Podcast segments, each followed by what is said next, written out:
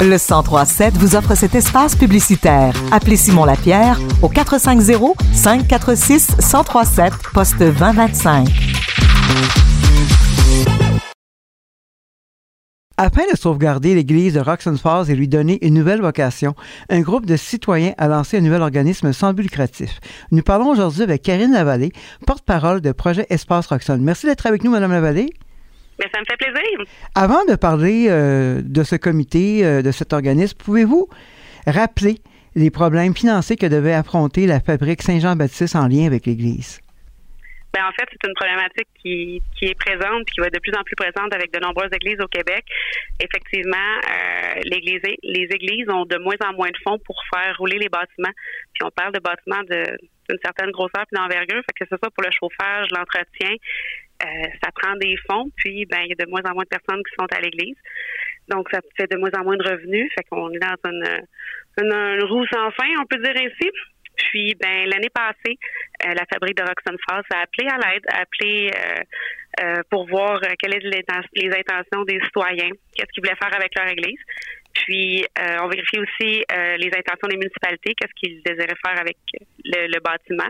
Puis, c'est comme ça que de fil en aiguille, ben on est un groupe de citoyens, on est une dizaine de personnes à chaque semaine qui se réunissent pour trouver une solution pour faire revivre ce beau bâtiment qui est l'église de Roxton Falls. Et quelle sera la mission de ces citoyens de Projet Espace Roxton? J'imagine qu'on a déjà une bonne idée du plan d'action.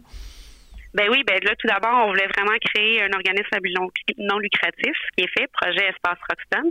On est en démarche pour devenir euh, officiellement un organisme.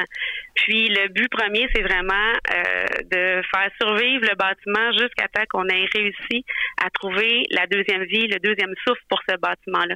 Puis il y a plusieurs projets qui sont potentiels qu'on peut faire euh, dans ces bâtiments-là d'un espace fulminant. L'église sera donc transformée en espace multifonctionnel.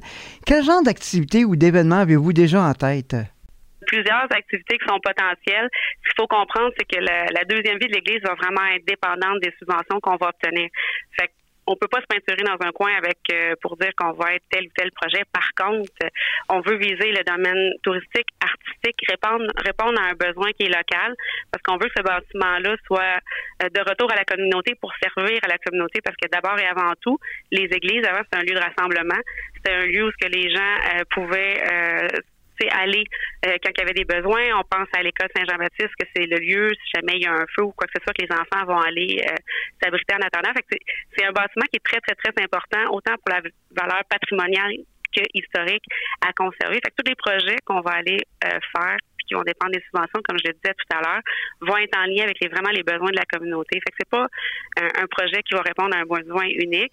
C'est d'où l'importance d'avoir un organisme à but non lucratif qui, euh, on l'espère, va devenir propriétaire un jour du bâtiment pour que ce bâtiment-là reste au, bien collectif.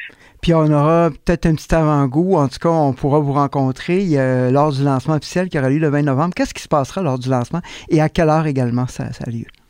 Oui, le 20 novembre, ben, on invite tout le monde, les populations de Roxton Falls, village et canton et tous les gens des alentours à venir nous rejoindre à l'église. Euh, ça commence à 10 heures. On veut présenter qui est Projet Espace Roxton, qui sont les membres fondateurs qui s'impliquent depuis euh, le début de l'été pour euh, donner la deuxième vie à ce bâtiment-là.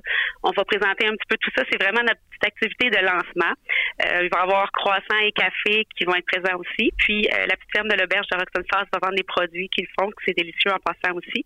Donc c'est vraiment une occasion d'en apprendre plus sur ce qu'on a fait à l'heure actuelle, puis vers où on s'en va vers le futur, c'est quoi les prochaines étapes. Puis ce qu'il faut comprendre aussi, c'est que ce bâtiment-là a besoin d'amour et a besoin d'argent pour survivre jusqu'à son sa deuxième euh, sa deuxième phase. Fait qu'on va vraiment travailler là-dessus.